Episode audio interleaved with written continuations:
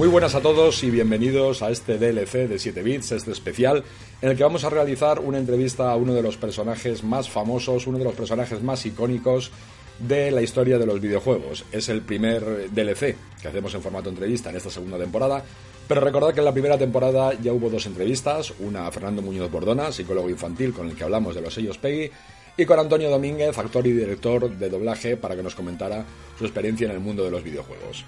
Así que sin más preámbulos, os presentamos al buque insignia de Capcom, Megaman. Buenas tardes, bienvenido. Hola, ¿qué tal? Buenas tardes a todos. Un placer estar aquí. De todas formas, la musiquita esta de fondo que has puesto está muy bien, pero no sé, un poquito soso, ¿no? No hay público aquí para animar un poco. Es verdad que estamos aquí en un estudio. Y que estamos usted y yo solos. De todas formas, si quiere, rebobinamos, empezamos otra vez y le puedo meter para que se sienta un poquito más cómodo unos aplausos en off. Bien, bien. ¿Le parece correcto? Sí, a ver qué tal sale. Pues venga, empezamos otra vez. Sin más preámbulos, os presentamos al buque insignia de Capcom, Megaman. Megaman, muy buenas tardes. Muy buenas tardes, gracias, gracias humanos, gracias. Un placer estar aquí con vosotros. ¡Ay, qué recibimiento, eh! No podía ser de otra forma con alguien como usted. Es un placer tenerle Gracias, aquí en gracias. los estudios.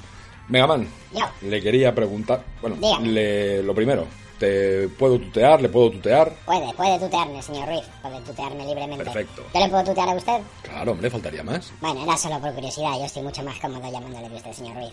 Bueno, como tú quieras, como te venga mejor. Así está bien. Bueno, lo primero, empezar diciendo, Megaman, Yo. que tú, a pesar de tu nombre, de ese nombre Mega, Sí, ¿qué pasa? eh, realmente eres bastante bajito. Sí, a ver, a mí cuando me construyeron me hicieron chiquitajo. Yo mido un metro treinta y dos. Ajá. Escasos, ¿sabes? Sí. Y que a ver, que como androide y superhéroe que soy no hay ningún problema. Yo Claro. te puedo pegar un bote, porque tengo una capacidad de salto tremenda, y te cojo la caja de medicina de la estantería de arriba, ¿eh? sin despeinarme. Lo que bueno, pues de vez en cuando hay situaciones bochornosas, como, como aquí, ir a una entrevista y que te tienen que poner pues una silla de bebé o te tienen que poner tres listines telefónicos para que llegues al micro.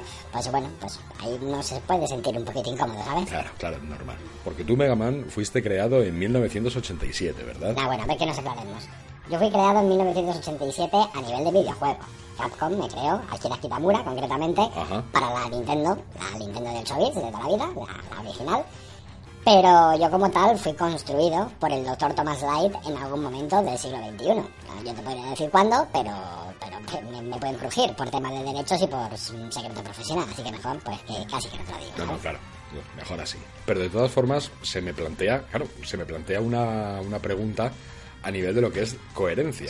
Si tú has sido fabricado a lo largo del siglo XXI, que bueno, Sí. eh, ya llevamos 19 años del siglo XXI, Eso es. pero tú tienes aventuras hechas en, en 2100 y pico de la saga Mega Man X, que hablaremos más adelante. Sí. ¿Cómo es posible que estando allí, en lo que viene siendo esa ubicación del tiempo, estés eh, aquí también? O sea, has aprendido a plegar el espacio-tiempo, o a hacer alguna distorsión temporal, o a viajar en el tiempo de alguna forma en, en especial.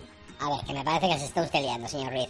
Tenga en cuenta, claro, tenga en cuenta que desde el mismo momento en que le está haciendo una entrevista a un personaje de un videojuego, que es un personaje supuestamente ficticio, esto, coherencia, lo que es coherencia, poca tiene. Pues así mirado. Entonces, Vamos a hacerlo de la forma más natural posible y así, pues, respetamos la salud mental nuestra y de la gente que nos está escuchando. Bueno, pues así lo haremos entonces. Pues claro, hombre, usted relájese, póngase cómodo y disfruta de la entrevista, que no todos los días se tiene delante un personaje carismático como yo. Bien, pues De seguimos. todas formas, Sí, así en otro orden de cosas, ¿le han dicho alguna vez que huele usted muy bien, señor Ruiz?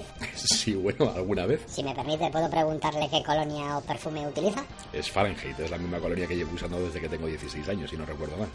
No, me gusta, me gusta. Es un Pues aroma gracias. que mezclado con el olor intrínseco de su piel despide una fragancia al mismo tiempo fresca y varonil. ¿Sabe lo que le quiero decir? Bu- Bueno saberlo.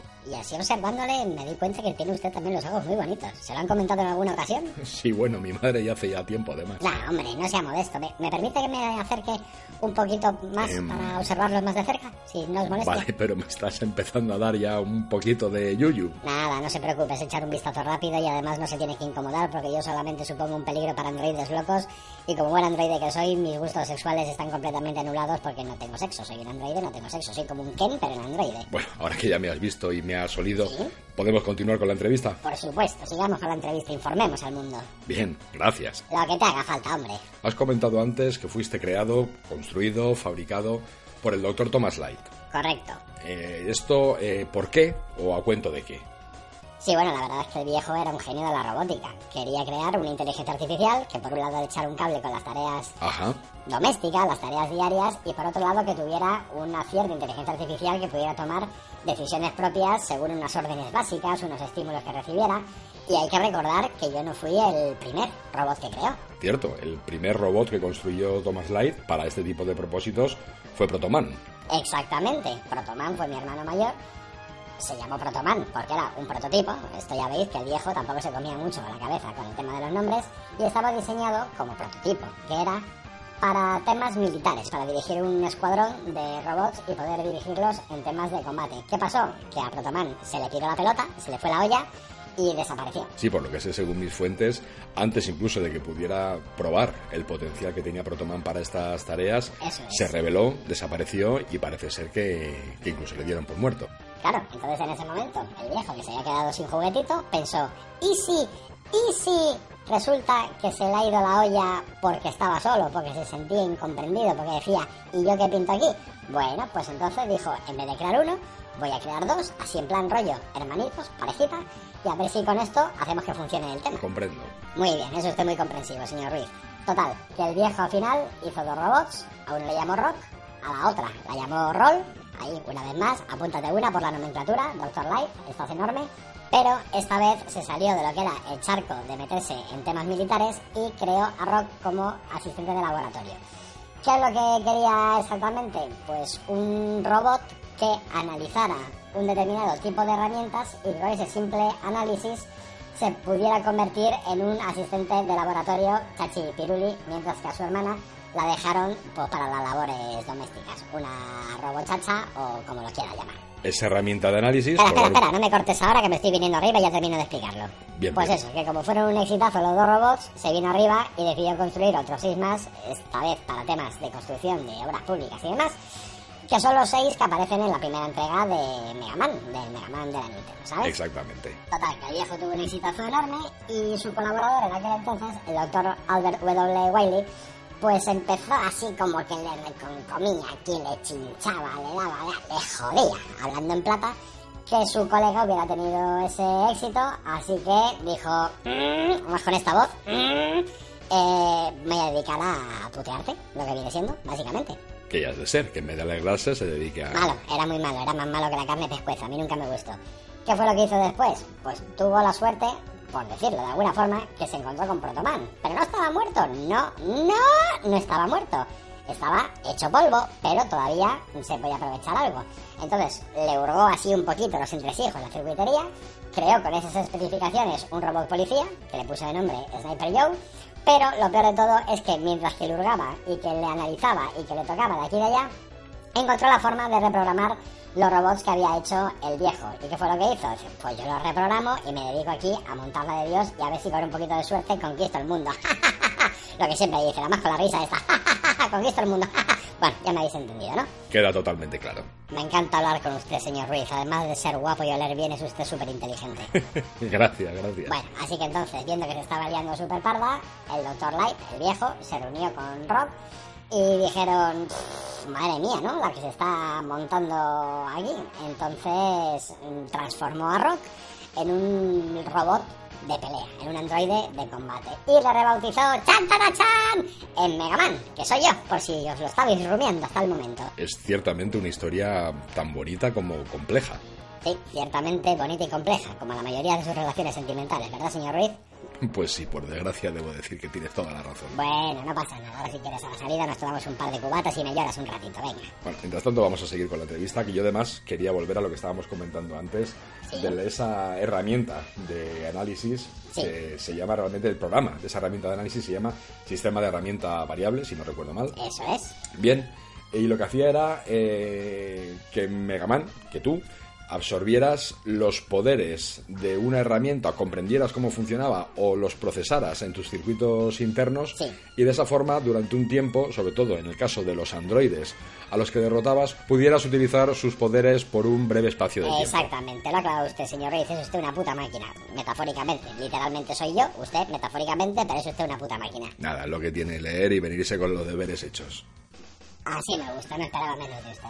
¿Y cómo funciona esto? Podéis preguntar. Bueno, pues yo las habilidades de otro robot, lo que llamaban los robots maestros, yo las copiaba porque registraba sus datos dentro de un chip CI, que no es ni más ni menos que la abreviatura de chip de circuito integrado, que es una estructura súper importante, súper importante, vital para los robots como nosotros, porque contiene el circuito cognitivo que es eh, la conciencia, el alma, la personalidad de los robots con una inteligencia artificial avanzada como la Que de hecho esto constituía la mecánica fundamental y básica de la saga Mega Man, Sí. ya que convenía eh, ir seleccionando y pasándose los niveles en un determinado orden correcto para utilizar las armas que se absorbían de determinado enemigo sobre otros enemigos, porque cada cual tenía eh, una debilidad y una afinidad por según qué arma de otro Robot Master se utilizara. Pero ojo, que vosotros podéis pensar, hostia, terrorista, cómo mola que te puedes quedar con los poderes de los demás. A ver, sí, está muy bien, está muy bien, pero tiene dos pegas. Primero, que es por un tiempo limitado, y segundo, que aunque tú la puedes activar o desactivar y elegir a tu voluntad, el problema es que cuando absorbes, es que tienes que absorberlo de todas, todas. Y es que siempre toques lo que toques y cojas lo que tojas, mm, lo acabas absorbiendo. No veo yo ahora mismo dónde está el problema. Pues el problema está en las candeleras, señor Ruiz. Mira, Le voy a poner un ejemplo así a bote pronto. A ver. Déjeme algo suyo. ¿Quiere por ahí algo que me pueda prestar? Pues a ver, deme un momentito, que miro aquí en la cartera. El, el abuelo transporte, por ejemplo, ¿te vale? Perfectamente. Déjeme que lo coja. You got boss title. ¿Pero qué cojones? Pues eso es lo que le decía, a eso me refería. Que al final el mecanismo este fue evolucionando, se fue haciendo más inteligente y ahora ya toco lo que toco, pille lo que pille, lo acabo asimilando. Y suena la jodida musiquita de fondo que se monta una escandalera ahí que no veas tú. Madre mía. Dramático, no se hace usted una idea. Bueno, y además que hay que tener en cuenta que tú como androide de combate que eres, además tienes de serie ese Mega Buster Sí. o Mega Blaster, que fue como se conoció aquí en Europa, que claro, ir por la calle con eso, pues uno tendrá que ir con un nivel de templanza y un nivel de compostura, porque aquí a cualquiera que te pueda decir algo, Sí, bueno, además imagínese que yo al principio no estaba acostumbrado a que me hubieran puesto el cacharro este en el brazo para lanzar aquí los cañonazos de, de energía que lanzo y un día me puse nervioso, me quise morder el nudillo para no calentarme, me mordí el nudillo en el que estaba el cañón y no me volé la cabeza de puro milagro, ¿sabes? madre mía. Ya le digo, una putada. Sí, sí, totalmente. Bueno, vamos a seguir con... Ahí va. Serás coña el flexo, no se preocupe que yo se lo recojo, un momentito. You got. ¿Lo ve? Un coñazo. Ahora me brillan las manos como un gusiluz. Sí, la verdad es que entiendo que pueda llegar a hacerse bastante molesto. Pues un poquito. ¿Que ¿Por dónde íbamos? Pues vamos a aprovechar para hablar un poquito de lo que han sido las distintas sagas de Mega Man, porque han existido varias. Ha existido el Mega Man original, los juegos de la Nintendo y posteriores, la saga Mega Man X, Mega Man Zero, Mega Man ZX y ZX Advent y Mega Man Legends, aunque bueno, luego ha habido un par de líneas derivadas, como han sido Mega Man Battle Network y Mega Man Star Force. Sí, bueno, a mí la línea que más me gusta es la línea clásica, la línea del Mega Man original, porque yo soy un, un androide clásico. Yo soy un androide de gustarme las sagas originales, de escuchar a Barry White, de ceder el paso a las chicas en las puertas, de cederle el asiento a los abueletes en el metro en que me metan luego el bastón hasta el hígado. Soy un clásico, un clásico y un romántico. No conocía yo esa faceta tuya. Sí, soy un androide de combate, pero luego al final soy más tierno que el Día de la Madre, ¿sabes? Pero bueno, lo que vamos, yo como le decía, yo soy más de la línea clásica, la línea clásica que está compuesta por 12 juegos, del Mega Man 1 al Mega Man 11. Y diréis, ¿del 1 al 11 y son 12? Pues sí, yo os lo explico. Los primeros Mega Man de la saga, que salieron como hemos dicho antes, para la Nintendo clásica, hasta el último Mega Man 11 que salió para PlayStation 4, Xbox, Switch, eh, salió para PC.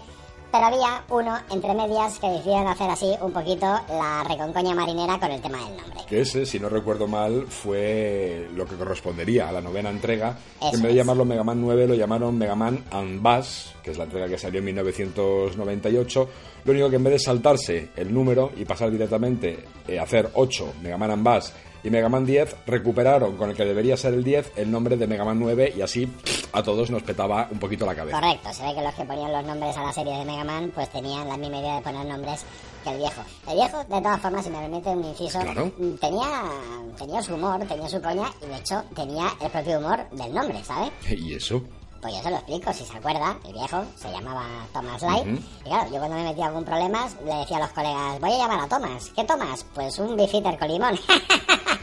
Buenísimo. Joder. Sí, es humor del futuro. Algún día lo entenderéis. Es muy avanzado para vuestra época. Ya, fin del inciso. Bien, estábamos comentando lo que era el eje argumental de la saga clásica. Sí, que además tengo que añadir que una cosa que me daba muchísima rabia, que es que mm, durante un montón de entregas los androides o se desquiciaban, o les programaban, o se volvían locos. Pero hombre de Dios, Doctor Light, bríndales un poco, ponles una inteligencia artificial como Dios manda, que le estás poniendo una inteligencia artificial de un adolescente de 14 años, se te vuelven todos loquísimos. Sí, claro, porque además luego te tocaba a ti deshacer todas esas historias. Claro, el viejo les ponía la inteligencia artificial de Miley Cyrus y luego se tiraba ahí, ¡ala! tranquilamente en el sofá, a ver el mal que me decía tú, androide de combate. Vete ahí a arreglar el marrón que te he dejado, hombre, por Dios. Una falta de consideración, ¿vale? Absoluta. Uy, y hablando de falta de consideración, Megaman, perdona que no te he ofrecido nada ni de comer ni de beber, te pongo algo. Nada, no te preocupes, mira, mira, sí, acázame un vasito de Fanta Limón de esa que tienes ahí, por favor. Pues. Toma, que te lo alcanzo ya. Toma, coge el vaso. Gracias, hombre.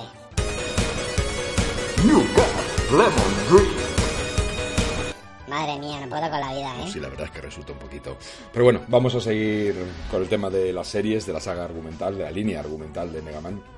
Y vamos a comentar un poquito la serie de Mega Man X, Bien. que es una saga también de Capcom, con el mismo creador, con Akira, es una saga de Akira Kitamura, Eso es. Pero que tira por otros derroteros, ¿cierto? Sí, esto digamos que es como una línea paralela, porque aquí de lo que hablan es que el viejo crea un robot llamado Mega Man X, que soy yo y no soy yo al mismo tiempo, porque se habla de que bueno, que tiene una capacidad de razonamiento propio y demás, pero que como se pensaba que igual podía tener algún fallo y reventar la primera regla de la robótica, esa regla que se lleva a rajatabla, que es que un robot jamás debe dañar a un ser humano, el viejo decidió que me guardaba en una cápsula, o que guardaba mi hermano, o lo que coño fuera, en una cápsula para revisar pues todo el tema de su lógica. Eh, se tiró la tira de años y el viejo al final, pues palmo. ¿Qué le vamos a hacer? Pasa su alma. Lo único que aquí ya empieza a enrevesarse un poquito lo que es el argumento y los robots que aparecen. Sí, esto ya empieza a convertirse en lo que es el Falcon Crest de los androides, porque eh, el viejo muere, pasan 100 años y una especie como de científico arqueólogo, que era las dos cosas y no era ninguna, un tal doctor Cain, encuentra el laboratorio del viejo, encuentra entre los restos a X, a mí, a mi hermano, a mí lo que sea, y se queda flipado, dice ¡Hala! ¡Vaya pedazo de...! Pues eso, se queda lo que viene siendo flipado. Entonces se pone a investigar cómo está construido, construye los reploides, réplicas androides. Se ve que el doctor Cain también tenía una idea de poner nombres cojonuda, como el viejo. Pero bueno, el caso es que los, los crea y funcionan muy bien, empiezan a crecer rápidamente, pero encuentran también acero que había sido diseñado para matarme o matarle o lo que sea también. ¿Ves? Es que al final uno incluso siendo androide colapsa con estas cosas. No, no, no me extraña. Aquí lo que cambia con respecto a la saga original, eh, cambian varias cosas, aparte de que el juego ha evolucionado en otro sentido.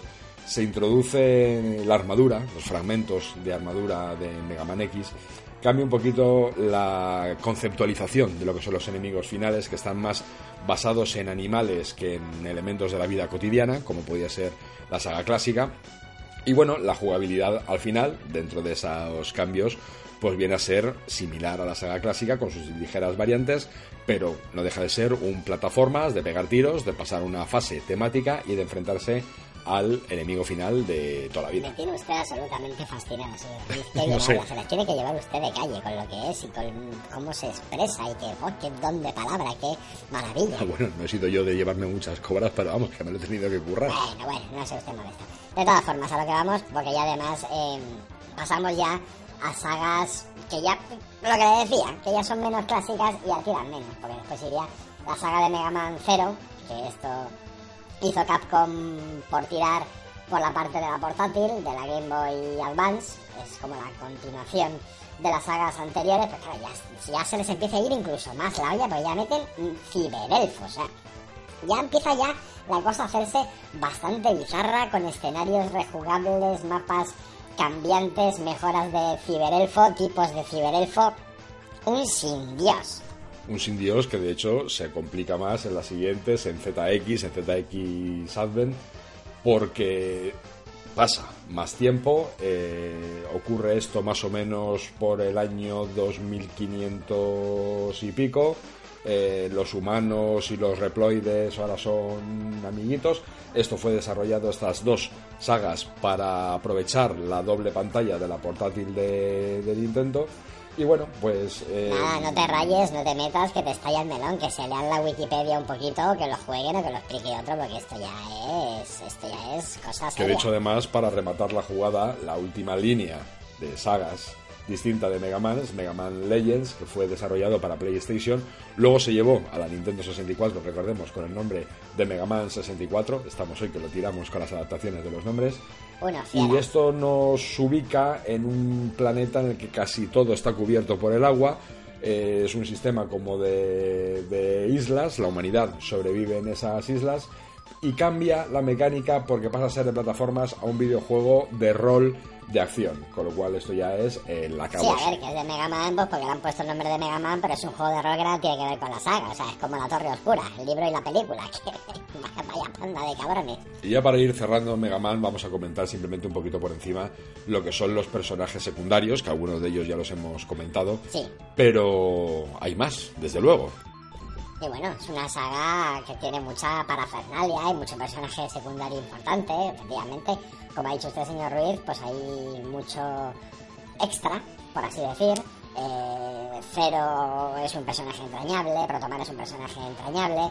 Eh, me añadieron en Mega Man 3 a la mascotita, a Rush, el perrete convertible, ese que se podía convertir en un muelle, en una especie como de eh, submarino, en una cápsula, en fin, tenía aquí muchas historias y muchas movidas. Y luego ya independientemente de personajes, pues mm, temas musicales que han pasado a la posteridad, como el tema el- del escenario de Snake, el Snake Theme de Mega Man 3. En fin, ha habido muchísimas, muchísimas historias que hacen de la saga pues un pepino, como, la, como lo que es, de vaya. hecho, ya que lo mencionas, había muchas revistas especializadas en videojuegos que, que te desmerecían, por así decir, porque decían que la gran eh, capacidad, que el gran carisma de la saga Mega Man ya no era tanto por ti, por su protagonista, sino por sus escenarios y sobre todo por sus enemigos Bueno, finales. pues oye, si aquí cada cual tiene su opinión y cada cual dice lo que cree, gustar lo que le gusta a todo el mundo no lo ha conseguido ni el jamón serrano. Entonces, bueno, si hay algunos que dicen que la saga tiene más miega y más punch por el tema de los enemigos finales que por mí, pues bueno, pues yo respeto su opinión de mierda. Pues Megaman, no te quiero entretener más, de verdad que ha sido un placer tenerte aquí en el estudio para preguntarte, para conocerte, para que compartas con nosotros tus conocimientos y tu punto de vista sobre la saga. Nada, hombre, el placer es mío, un gustazo estar aquí, ya sabes, si no fuera por estos ratos y los que paso con tu hermana, ¿Cómo? nada, que ha sido un placer. Pues lo dicho, muchas gracias a todos los que nos habéis escuchado, que habéis pasado este ratito con nosotros. Y Megaman, lo único, un último favor, antes de despedirnos, me puedes firmar un autógrafo, que soy fan tuyo desde que era un crío, por favor. Faltaría más, señor Ruiz. Cáfeme un bolígrafo y se lo firmo. Muchísimas gracias, aquí tienes. A ver. You got blue pen. Me cago en mi